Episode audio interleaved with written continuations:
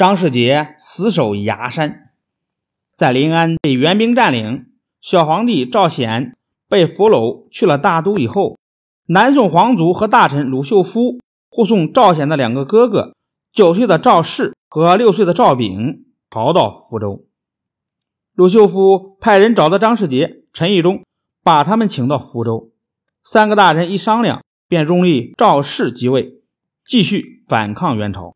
文天祥得到消息，感到有了兴国的希望，马上也赶到了福州，在新的朝廷里担任枢密使。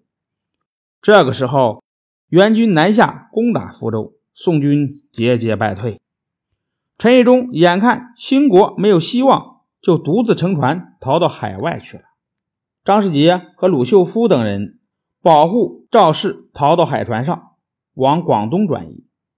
年幼的赵氏在途中受了惊吓，得病死了。张世杰和鲁秀夫又在海上拥立赵炳即位。把水军转移到崖山坚守。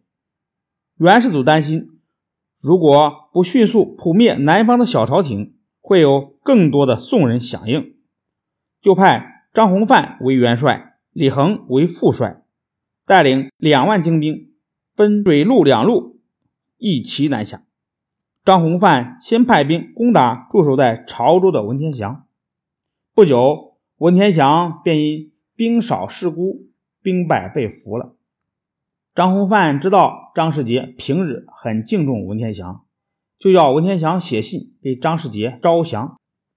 文天祥接过笔，毫不犹豫地写下了两句诗：“人生自古谁无死，留取丹心照汗青。”兵士把他写的诗句拿给张弘范，张弘范眼看劝降毫无希望，就带兵猛烈攻打。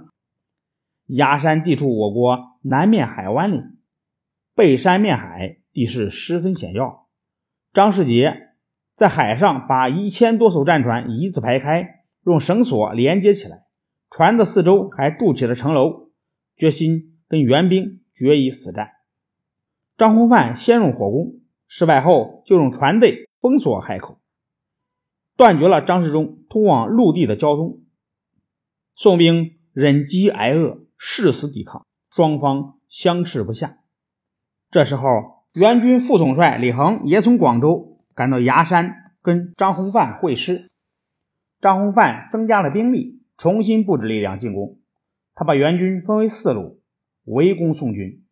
张世杰知道大势已去，急忙把精兵集中在中军，又派人驾驶小船去接小皇帝，准备组织突围。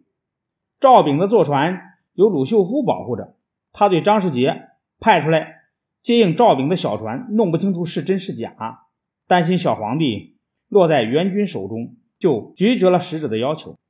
他对赵炳说：“大宋到了这步田地，陛下也只好以身殉国了。”说着，他背着赵炳跳进了大海，淹没在了滚滚波涛里。张世杰没有接到赵炳，便指挥战船。趁着夜色朦胧，突围撤退到海陵山。这时候，海岸又刮起了飓风，把张世杰的船打沉了。这位誓死抵抗的宋将落水牺牲。公元一千二百七十九年二月，元朝统一了中国，南宋宣告灭亡。